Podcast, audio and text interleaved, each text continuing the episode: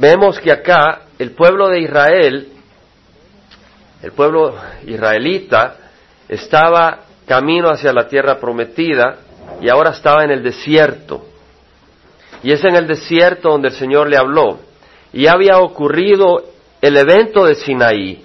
Ya habían salido de Sinaí. El Señor les había hablado en Sinaí, les había dado los diez mandamientos, les había enseñado el plano para el tabernáculo. Ellos habían construido el tabernáculo, habían salido, habían fracasado tratando de entrar a la tierra prometida porque rehusaron creer. Hermanos, la fe es bien importante. ¿Saben ustedes que cuando Daniel estuvo en el foso de leones, los leones no tocaron a Daniel. No lo tocaron porque el Señor envió un ángel que le cerrara la boca a estos leones. Pero ¿sabe qué dice la Biblia? Que Daniel salió ileso porque puso su confianza en el Señor. ¡Wow! Yo jamás había pensado en eso. Daniel salió ileso de esa amenaza, salió ileso de ese ataque que podía haber destruido su vida, porque el Señor era fiel, pero Daniel hizo su parte. Él confió en el Señor. Quiere decir que si tú no confías en el Señor y pasas por tribulaciones en la vida, el león te va a arrebatar, te va a quebrar, te va a rasgar. ¿Por qué? Porque estás ofendiendo al Señor al no confiar en Él. El Señor quiere que confiemos en Él. Él es un buen Padre. Él nos ama. Cuando vamos por las tribulaciones del mundo, acordémonos, Daniel salió ileso porque puso su confianza en el Señor. Pongamos nuestra confianza en el Señor. Aunque no entendamos lo que pasa, pero podemos entender de que Dios nos ama y que Él nos va a cuidar. Así estaba el pueblo de Israel. El pueblo de Israel había oído al Señor en el monte de Sinaí, pero no solo ahí. Seguía en el desierto y el Señor le seguía hablando.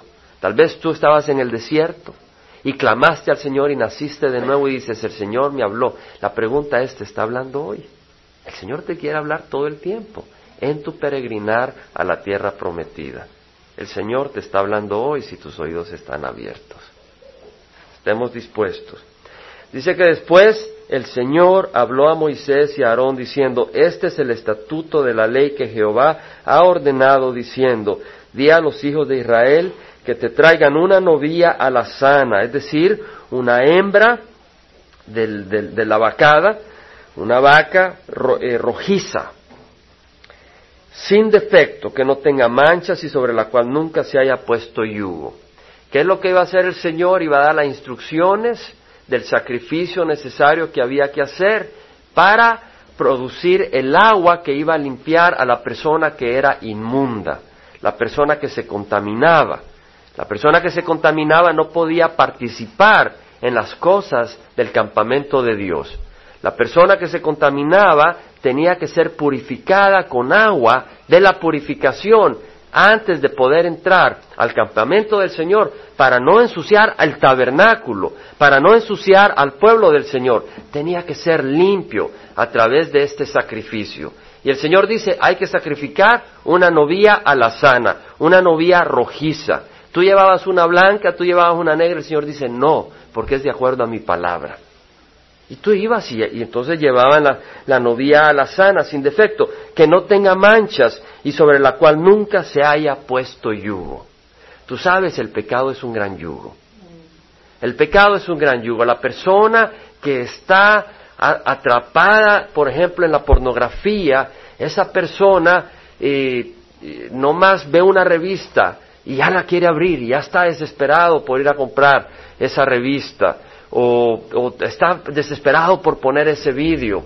Esa persona está que no puede hacer nada si no está pensando pensamientos de ese tipo, ¿verdad? No tiene paz. La persona que tal vez está obsesionada con odio hacia una persona, no puede quitar de su mente a esa persona, constantemente está pensando en esa persona. Es un gran yugo, esa persona no es libre, esa persona no puede gozarse. El pecado es un gran yugo. Dice la palabra del Señor en Isaías que Cristo iba a venir a romper ese yugo. El pueblo de Israel quería que Dios rompiera el yugo del imperio romano.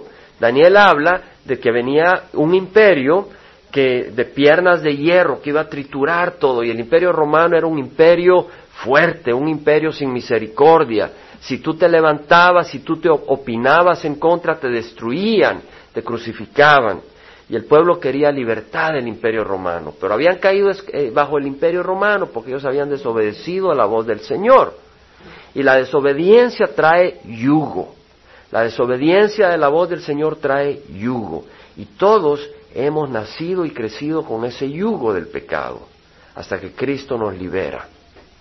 Y el Señor a través de Isaías dice, multiplicaste la nación, aumentaste su alegría, se alegran en tu presencia como con la alegría de la cosecha, como se regocijan los hombres cuando se reparte el botín.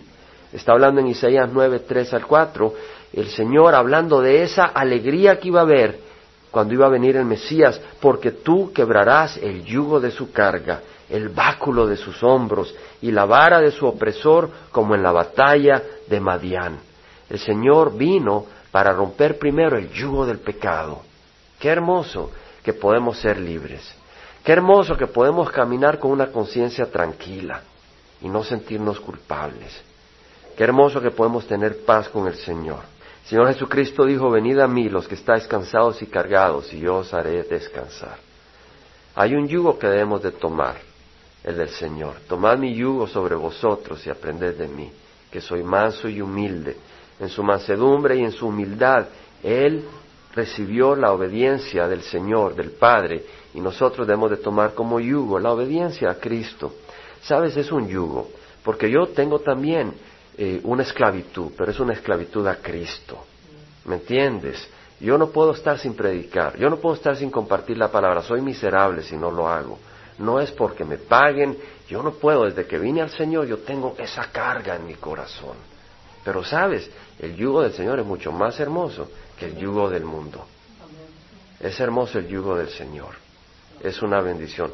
Llevas a Rey de Reyes en tu vida. Y eso es mucho mejor. Ahora, dice el versículo 3, estamos hablando de esta novia alazana que iban a sacrificar. Ahora, esta novia alazana iba a ser sin mancha y que jamás hubiera llevado yugo. Sabes, el Señor jamás llevó el yugo del pecado. Por eso esa novia no podía llevar yugo, porque representaba aquel que iba a morir para que de él saldría esa agua de limpieza que nos limpia y que nos purifica. ¿Ves? Ahora, esa persona que iba a morir es Cristo Jesús y él jamás llevó yugo de pecado. Por eso esta novia no podía llevar yugo, porque representaba a Jesucristo. Que nunca se le ha puesto yugo. Y la daréis al sacerdote Eleazar, y él la sacará fuera del campamento y será degollada en su presencia. Es que, ¿qué iban a hacer? La iban a matar, la iban a quemar, iban a producir cenizas y con esas cenizas y agua corriente, agua que circula, iban a, poder eh, purificar a aquellos que se contaminaban. Ahora vemos acá de que esa novia no iba a morir adentro de la ciudad, sino fuera del campamento. ¿Por qué? Cristo murió fuera del campamento.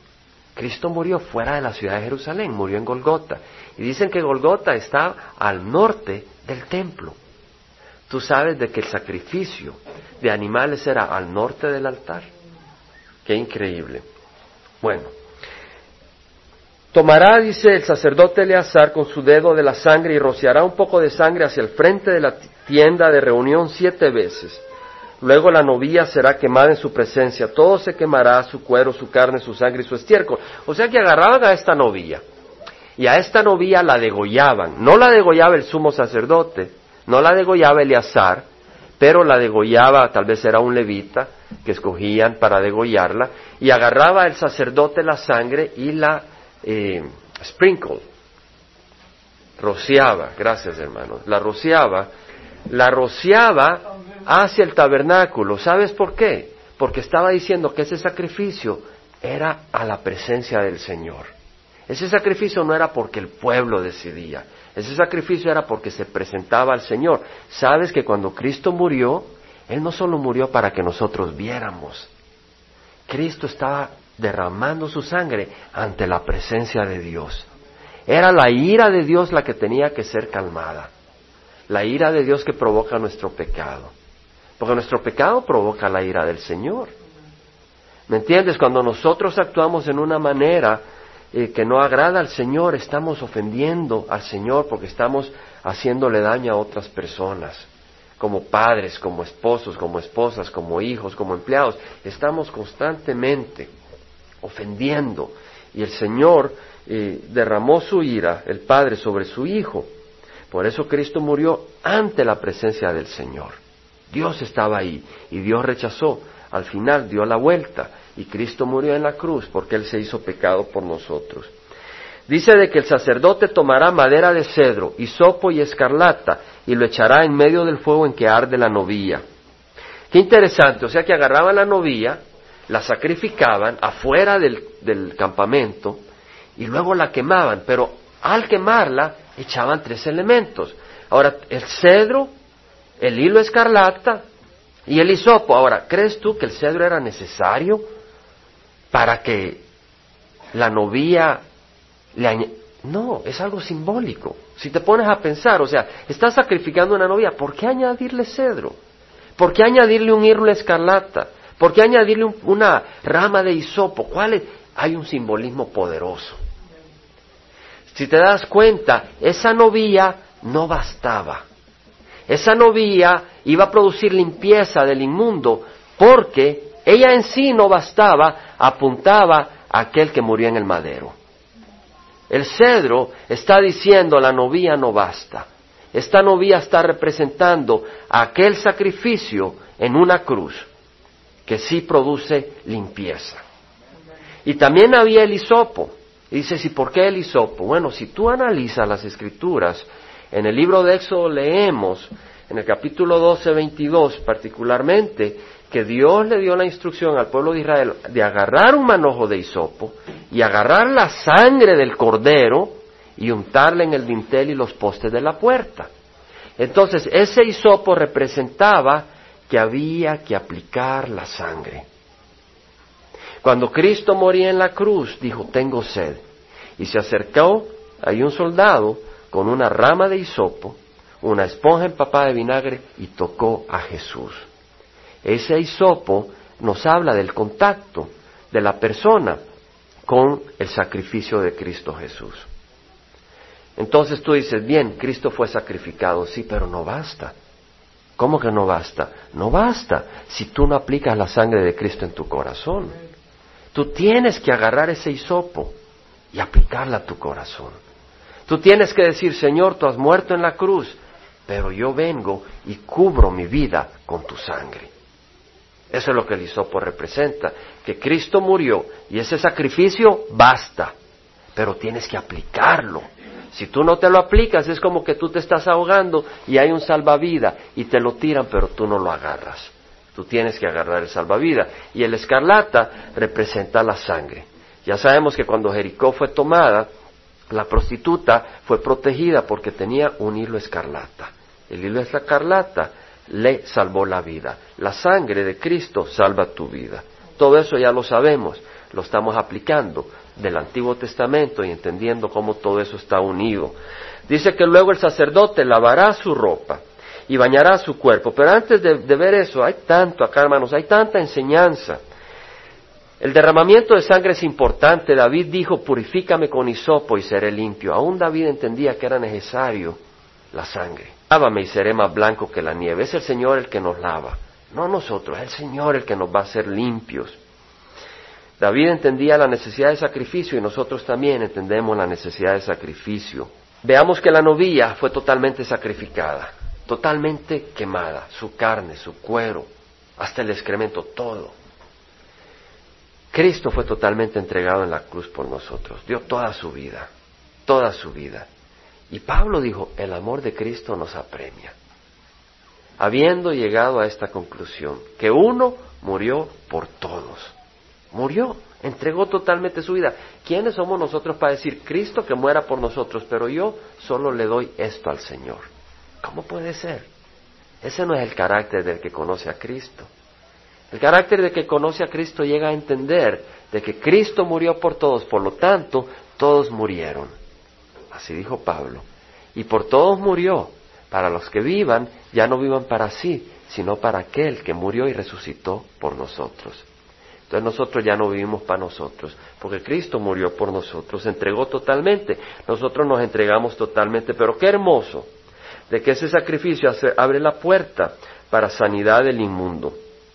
Dice la palabra del Señor, versículo 7, el sacerdote lavará su ropa y bañará su cuerpo en agua y después entrará en el campamento, pero el sacerdote quedará inmundo hasta el atardecer. Así el mismo, el que la haya quemado, lavará su ropa con agua y bañará su cuerpo con agua y quedará inmundo hasta el atardecer. Entonces un hombre que esté limpio juntará las cenizas de la novia y las depositará fuera del campamento en un lugar limpio, y la congregación de los hijos de Israel las guardará para el agua, para la impureza, es agua para purificar del pecado. Y el que haya recogido las cenizas de la novia lavará su ropa y quedará inmundo hasta el atardecer, y será un estatuto perpetuo para los hijos de Israel y para el extranjero que reside entre ellos. Qué cosa más increíble. En otras palabras, se sacrificaba la novia, pero el sacerdote que estaba presente y había tocado la sangre se volvía inmundo, se volvía sucio. Y la persona que venía y había quemado a la novia, había participado en poner el fuego y todo, esa persona se había vuelto sucia. Y la persona que venía y agarraba la ceniza de la novia y las ponía en un lugar aparte, fuera del campamento, para usarla para el agua de la purificación, esa persona se volvía sucia. Y tenían que lavarse con agua antes de poder entrar al campamento al atardecer para ser limpios que estaba diciendo de que esa novia estaba identificada perfectamente con el pecado. Y por eso el que se acercaba tocaba ese pecado. Y sabes, Cristo se identificó con el pecado nuestro. ¡Wow! Dice la palabra del Señor, aquel que no conoció pecado, se hizo pecado por nosotros. Se hizo pecado, dice la palabra del Señor. Dice 2 Corintios 5:21, puedes apuntarlo. Aquel que no conoció pecado, le hizo pecado por nosotros, para que nosotros fuéramos hechos justicia de Dios. ¡Wow! En Él, en Él, en Cristo. ¿Sabes qué dice la palabra del Señor? Que Cristo se hizo pecado en la cruz. Ahí estaba todo tu pecado. Él lo recibió, para que ahora tú tengas la justicia de Dios. ¡Wow! En otras palabras, Dios te ve justo como Jesucristo si tú te lavas con la sangre de Cristo Jesús. Yo creo que esa es una gran noticia, hermanos. Yo creo que eso es algo para celebrar, hermanos. Yo creo que eso es algo para sentirnos libres del yugo de la ley. Porque el yugo de la ley dice tienes que hacer, tienes que cumplir para ser salvo. Pero nadie puede cumplir toda la ley. Pero Cristo cargó con la maldición del que viola la ley para que nosotros podamos ser aceptados ante Dios. Para mí esa es una gran noticia. Para mí ese es un gran gozo yo le doy gracias al Señor. Le doy gracias al Señor. Porque sabes, solo así puedes participar en las cosas del Señor. Dice la palabra del Señor, el que toque, versículo 11, el cadáver de una persona quedará inmundo por siete días y aquel se purificará a sí mismo de su inmundicia con el agua al tercero y al séptimo día, y entonces quedará limpio. Pero si no se purifica a sí mismo el tercero y el séptimo día, no quedará limpio. Cualquiera que toque un cadáver, el cuerpo de un hombre que ha muerto y no se purifique a sí mismo, contamina el tabernáculo del Señor, y esa persona será cortada de Israel. Será inmundo porque el agua para la impureza no se roció sobre él, su impureza aún permanece sobre él. Esta es la ley para cuando un hombre muere en una tienda, todo lo que entre en la tienda y todo lo que esté en la tienda quedará inmundo por siete días. ¡Wow! Hermanos, la muerte no es chiste. Ahí viene Halloween, ¿verdad? En octubre. Y celebran, ponen las, las, calaveras, ponen los esqueletos, ponen las telarañas, como que la muerte es chiste. ¿Sabe? La muerte no es chiste. Yo al año y medio perdí a mi padre. Me hubieras preguntado a mí si la muerte era chiste. No era chiste para mí. Y luego mi hermana a los 21 años la perdí, yo tenía 18. Me dices a mí que la muerte es chiste, yo te digo, estás equivocado, estás loco. Estás loco. La muerte no es chiste. La separación de las personas que tú amas no es chiste. El saber que los gusanos vienen y se comen el cuerpo no es chiste. El saber que tal vez nunca los vas a volver a ver, porque si tú recibes a Cristo, gloria al Señor. Pero si las personas no reciben al Cristo y se van, no los vas a volver a ver. Es triste. Hay tristeza. La muerte no es triste, no es, sabes, la muerte es el fruto del pecado. La palabra del Señor dice que la paga del pecado es la muerte. La paga del pecado es la muerte y es triste, trae separación. Pero sabes, a pesar de que la paga del pecado es la muerte, también la dádiva, la dádiva de Dios es vida eterna en Cristo Jesús. Y eso es lo hermoso, que nosotros tenemos vida en Cristo Jesús. Pablo dijo, ¿dónde está, oh muerte, tu victoria? La muerte no tiene victoria ya sobre nosotros. ¿Dónde está, oh sepulcro, tu aguijón? La muerte, el sepulcro es lo mismo.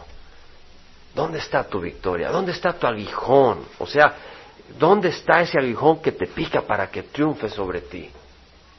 ¿Ves? Porque el aguijón del pecado, el aguijón de la muerte es el pecado, perdón.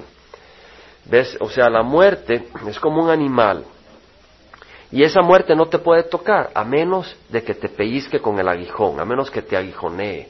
¿Y cuál es ese aguijón? El pecado. Quiere decir que si tú pecas, mueres. Y todos morimos. Porque todos hemos pecado. Y el poder del pecado es la ley. Porque hay una ley, hay un carácter de Dios, hay un estándar. Si tú violas la ley de Dios, ese aguijón tiene poder, tiene un veneno poderoso. Y por eso hemos muerto.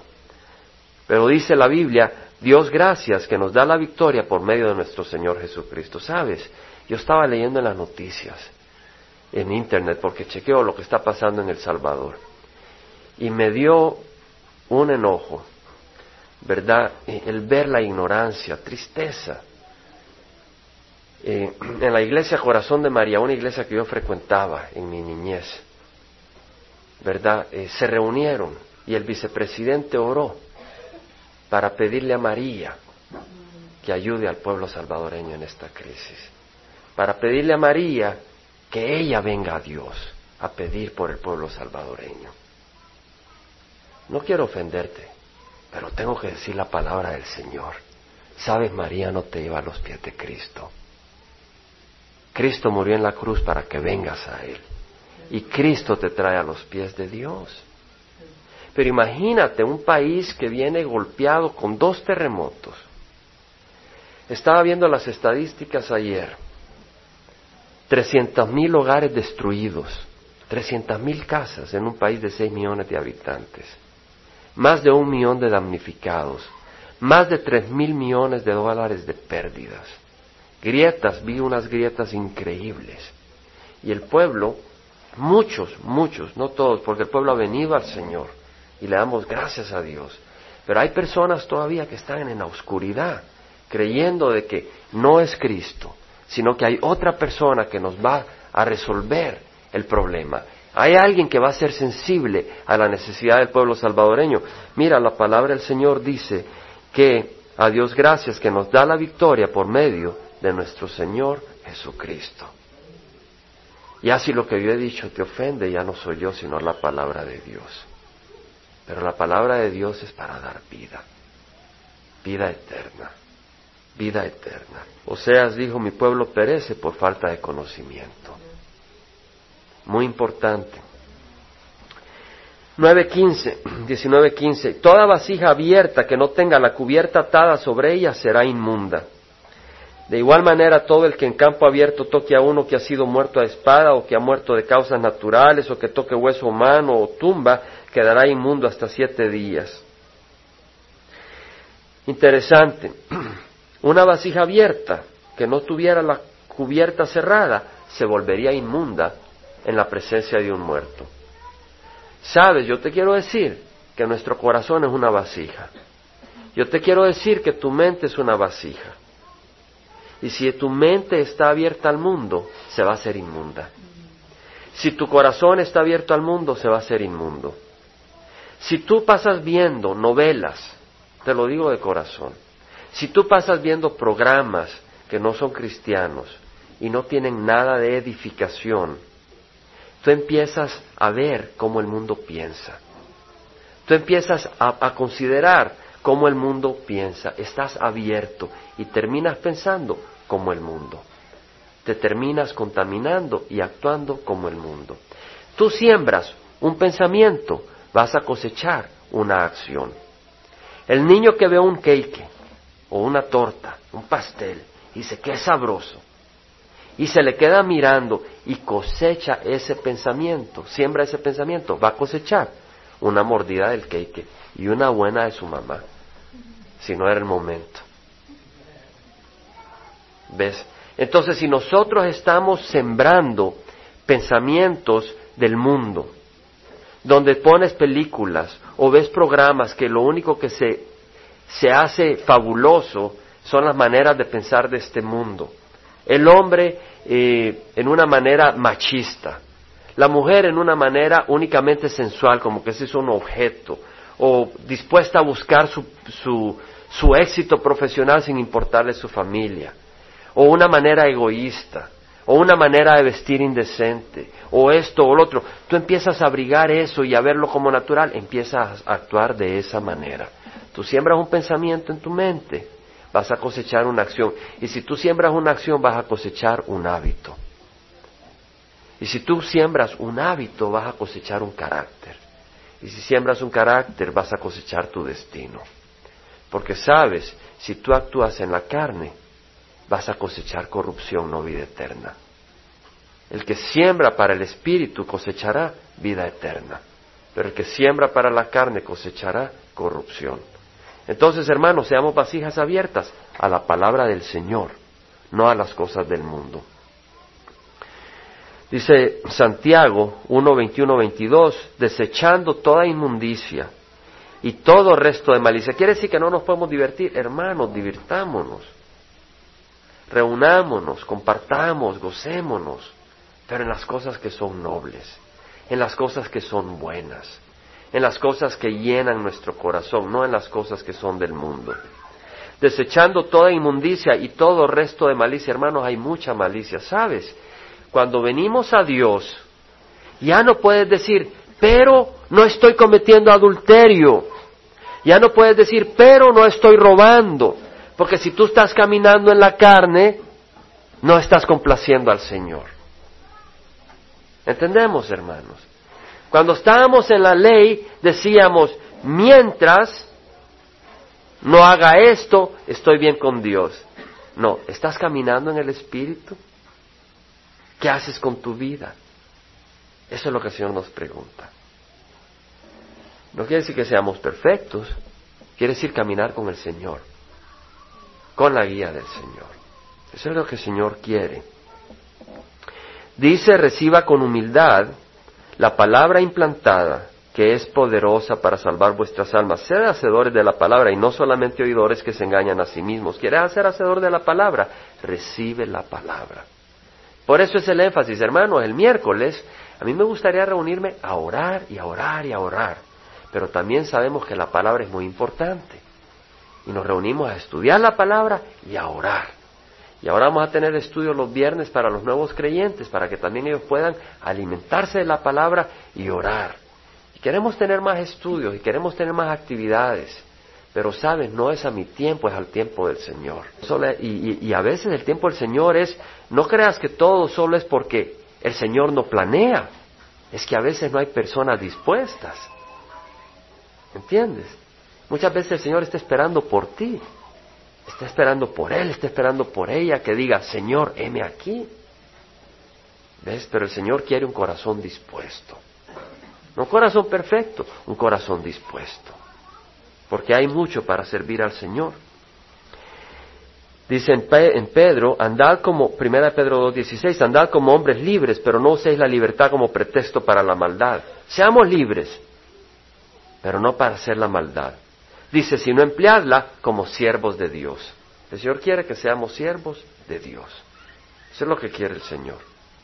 Siervos del Dios Altísimo. Versículo 16. De igual manera, todo el campo abierto toque a uno que ha sido muerto a espada o que ha muerto de causas naturales, o que toque hueso humano, o tumba quedará inmundo durante siete días. Entonces para la persona inmunda tomarán de las cenizas de lo que se quemó para purificación del pecado y echarán sobre ella agua corriente en una vasija.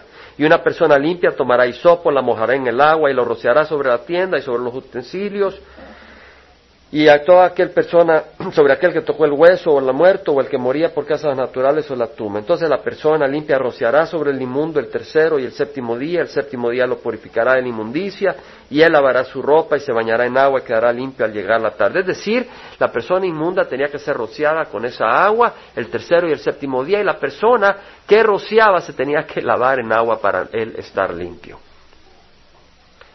Pero lo interesante acá es que se usaba agua corriente agua corriente. En el hebreo, en el hebreo, la palabra es kaji. Kaji es agua que sanaba, agua fresca, y con esa agua te rociaban. No era agua emposada. Si tú vas a una cisterna donde echas agua y la guardas ahí, se llena de musgo, se llena de animales.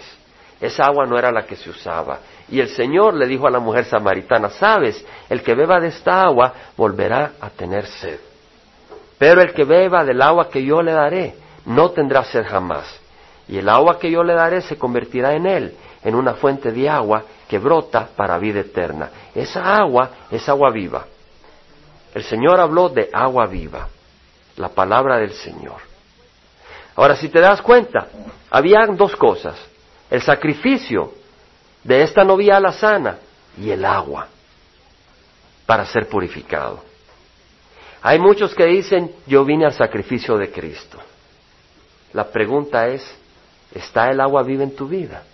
Porque si no, no ha sido purificado. ¿Entiendes, hermano? ¿Cuál es el agua viva? El Espíritu Santo. Si tú dices que has recibido a Cristo, pero no está el fruto del Espíritu en tu vida, examínate. Examínate. Porque el agua viva es lo que te termina purificando. Cristo murió en la cruz y con su sangre pagó. Y ahí si tú lo recibes de corazón, recibe esa agua viva. La palabra del Señor nos limpia. El Señor le dijo a los apóstoles, yo soy la vid verdadera y mi, Padre es el viñador. Todo sarmiento que en mí no da fruto lo quita y todo el que da fruto lo poda para que dé más fruto. Vosotros ya estáis limpios por la palabra que os he hablado. Jesús dijo, la carne para nada aprovecha. La palabra es espíritu y es vida. El espíritu es el que da vida. Entonces es el Espíritu Santo el que da vida. Si tú vienes a Cristo de corazón, vas a recibir esa agua viva que es el Espíritu Santo y de tu corazón brotará río de agua viva. Versículo 20. El hombre que sea inmundo y que no haya purificado a sí mismo de su inmundicia, esa persona será cortada de en medio de la asamblea porque ha contaminado el santuario del Señor y el agua para la impureza no se ha rociado sobre él, es inmundo. Por tanto, será estatuto perpetuo para ellos, y el que rocíe el agua para la impureza lavará su ropa, y el que toque el agua para impureza quedará inmundo hasta el atardecer, y todo lo que la persona inmunda toque quedará inmundo, y la persona que lo toque quedará inmunda hasta el atardecer. En otras palabras, si tú estabas inmundo, eras cortado de en medio de la asamblea si no te purificabas con el agua. Si tú vas a Apocalipsis 21, 27, Hermanos, estamos en los últimos días. Apocalipsis 21, 27. Y dice que jamás, jamás entrarán en ella nada inmundo. Estamos estudiando la ley de la inmundicia, ¿verdad? Cómo el Señor sana, limpia al inmundo a través de ese sacrificio de la novia a la sana y el agua que se producía con la ceniza que se le aplicaba a la persona. Y dice, jamás entrará en ella nada inmundo, ni el que practica abominación y mentira, sino solo aquellos cuyos nombres están escritos en el libro de la vida del Cordero. No es por tus obras, es por tu fe. Al venir a Cristo, tu nombre es escrito en el libro de la vida. Tu nombre está escrito en el libro de la vida. Has venido a Cristo, si no puedes venir hoy a Cristo. ¿Quieres rededicar tu vida? Dedícasela ahora. Ahora mira lo que dice. Tú dices, ok, yo estoy caminando en abominación y mentira, pero yo ya recibí a Cristo. Mentira. Estaba oyendo To Every Man an Answer. Sí, así se llama el programa. A cada hombre su respuesta. Y alguien le habla a Pastor Chuck y le dice, Pastor Chuck, fíjate que yo hace un año recibí a Cristo. Casi nunca logro escuchar ese programa, pero esta vez lo logro escuchar. Y dice, Pastor Chuck, uh, oí de que pues cuando uno se arrepiente deja de hacer las cosas. Yo tengo un año, pero ya tengo un año de que siempre estoy con el alcohol, no puedo. Eh, ¿qué, dice? Él estaba esperando misericordia de Chuck. Pero sabes, si misericordia es decir, sigue haciendo las cosas que Dios te va a perdonar, cuidado. Chuck le dijo, sabes, arrepiéntete, si no te vas a quedar. Sí le dijo, claramente. En otras palabras, si alguien está caminando en abominación y mentira, no va a entrar al reino de los cielos. Lo dice claramente Gálatas, versículo 19. Ahora bien, las obras de la carne son evidentes, las cuales son inmoralidad. Cuídate, inmoralidad. 5, 19. Ahora bien, las obras de la carne son evidentes, las cuales son inmoralidad, impureza, sensualidad. Hermanos, es lo que te estoy diciendo. En la iglesia tradicional, pues yo puedo hacer lo que quiera, yo puedo bailar la quebradita. Mientras yo no me acueste con esta mujer, estoy bien. ¿Saben lo que dice el Señor? Sensualidad. Sensualidad. Si tú andas caminando en sensualidad, caminar en sensualidad no quiere decir de que no te puedes arreglar de una manera agradable. Pero caminar en sensualidad quiere decir de que tú caminas o, actúas o te vistes de una manera donde buscas lo físico exclusivamente. Que te gusta que tal vez la mujer cuando entra a un lugar, wow, todo el mundo deja hasta de comer sus hamburguesas. Dice, las obras de la carne son evidentes, inmoralidad, impureza, sensualidad. Si tú estás viendo el canal del sábado, ¿y cómo se llama ese programa? Gracias, mi hermano. No es que él lo vea, pero él ya, no es que él lo vea. Hermanos, te voy a ser honesto, no me gusta verlo. Y en alguna ocasión, tal vez eh, pasando canal, a veces me gusta ver las noticias. Es lo único que veo. Y lo veo poco, pocas veces porque a través del Internet puedo obtener la información rápida. Pero en alguna ocasión he visto, y tal vez paso canal y veo ese canal 34 y veo niñas de 7, 8 años bailando en una manera, wow. ¿Sabes qué? Yo creo que estas personas, estos programadores, le van a poner una, más le valdría ponerse una, una piedra de molino y ser tirada al agua. Niñas de 8, 9 años moviéndose en una manera, ahí ellas ni se dan cuenta lo que están haciendo. Pero sabemos de que no es de Dios. Olvídate. Pero de acuerdo a la iglesia tradicional todo está bien. Hermano, ¿usted está atacando a la iglesia tradicional? Sí, la estoy atacando. Sabe, la tradición no te salva. Es agua emposada. Es agua emposada. Lo que te salva es Cristo Jesús. Cristo Jesús. Yo no sé quiénes se van a salvar y quiénes no se van a salvar. Pero lo que sí sé es que si alguien no viene a través de Cristo, y la iglesia tradicional dice que puedes venir a través de Pedro y María, pues no has venido a través de Cristo. Y te vas a condenar. Porque Cristo es el único camino, la verdad y la vida. Pero se aplica a nosotros porque dice, mira, idolatría, hechicería, enemistades, pleitos, celos, enojos, rivalidades, disensiones, sectarismos. ¿Quiere decir que a veces no cae uno? A veces cae uno. Yo creo que tú vienes al Señor y a veces, blip, se te enciende el foco de la envidia. O blip, se te enciende el foco de la codicia. Pero sabes qué? Rápido el Señor te hace ver y tú tienes que arrepentirte. Pero si tú caminas en eso, wow, wow, si tú caminas en ese estilo, en alguna de estas áreas, arrepiéntete. Mira, envidias, borracheras, orgías y cosas semejantes, contra las cuales os advierto, como ya lo he hecho antes, que los que practican tales cosas no heredarán el reino de Dios. Qué ofensivo es Pablo. Yo no creo que sea ofensivo. Es como que si el padre le diga al niño, mira, no te puedes tirar a ese precipicio porque te vas a matar. Oye, qué restrictor eres tú, no le das libertad a tu hijo. Wow, hermano, seamos maduros y recibamos la palabra tal como es. Padre, gracias, Señor que no es a través de nuestro esfuerzo, Señor, no es tratando de cumplir la ley, Señor, pero es recibiendo de tu Espíritu la corrección y arrepintiéndonos.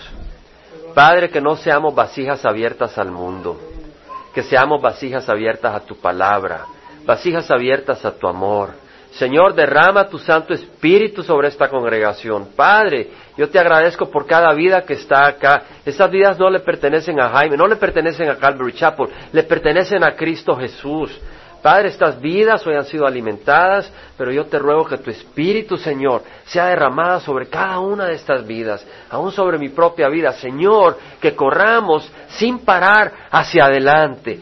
Pon en nuestro corazón amor a tu palabra, más que al mundo. Pon en nuestro corazón valentía, Señor, para ser instrumentos de luz y no instrumentos que ni, ni, ni para la izquierda ni para la derecha. Padre Santo, háblanos donde estamos fallando y ayúdanos a ser humildes y reconocerlo para ser lavados. Padre, si hay alguien acá que sabe que vino a la sangre de Cristo, pero realmente no está seguro porque no siente que ha sido lavado con agua. Vamos a orar por ti. ¿Quieres levantar la mano? Vamos a orar por ti. Si alguien quiere levantar la mano para que oremos, vamos a orar por ti. Si tienes alguna necesidad en especial, todos tenemos necesidades. Todos tenemos necesidades. Gloria a Dios. Vamos a orar por ti. Gloria a Dios. Vamos a orar por ti. Vamos a orar por ti por ti, por ti. Pues yo creo que vamos a orar por todos, porque veo varias manos levantadas. Pero si quieres, cierren los ojos. ¿Quieres levantar tú también la mano? Levántala como un, como un acto de humildad y vamos a orar por ti. Padre Santo, te amamos, Señor. Te amamos, Padre. Padre Santo, tú vienes a sanarnos. Padre Santo, tú eres un Dios de gracia. Tú nunca dijiste, vengan a mí los que son dignos, los que son perfectos. Jamás dijiste, vengan a mí los que pueden salvarse por su gran rectitud. Jamás dijiste, vengan a mí aquellos que una vez vienen a mí pueden hacerla solo en el desierto de la vida. Tú dijiste, vengan a mí aquellos que están cargados, aquellos que tienen el yugo de la vida, aquellos que no, que no pueden solos. Vengan a mí y yo te doy vida y yo estaré a la par tuya. Pero tienes que confiar como Daniel, que salió ileso del foso de leones porque él confió en el Señor. ¿Vas a confiar en Cristo? Dile al Señor, hoy voy a confiar en ti. Tal vez tu cónyuge no recibe al Señor.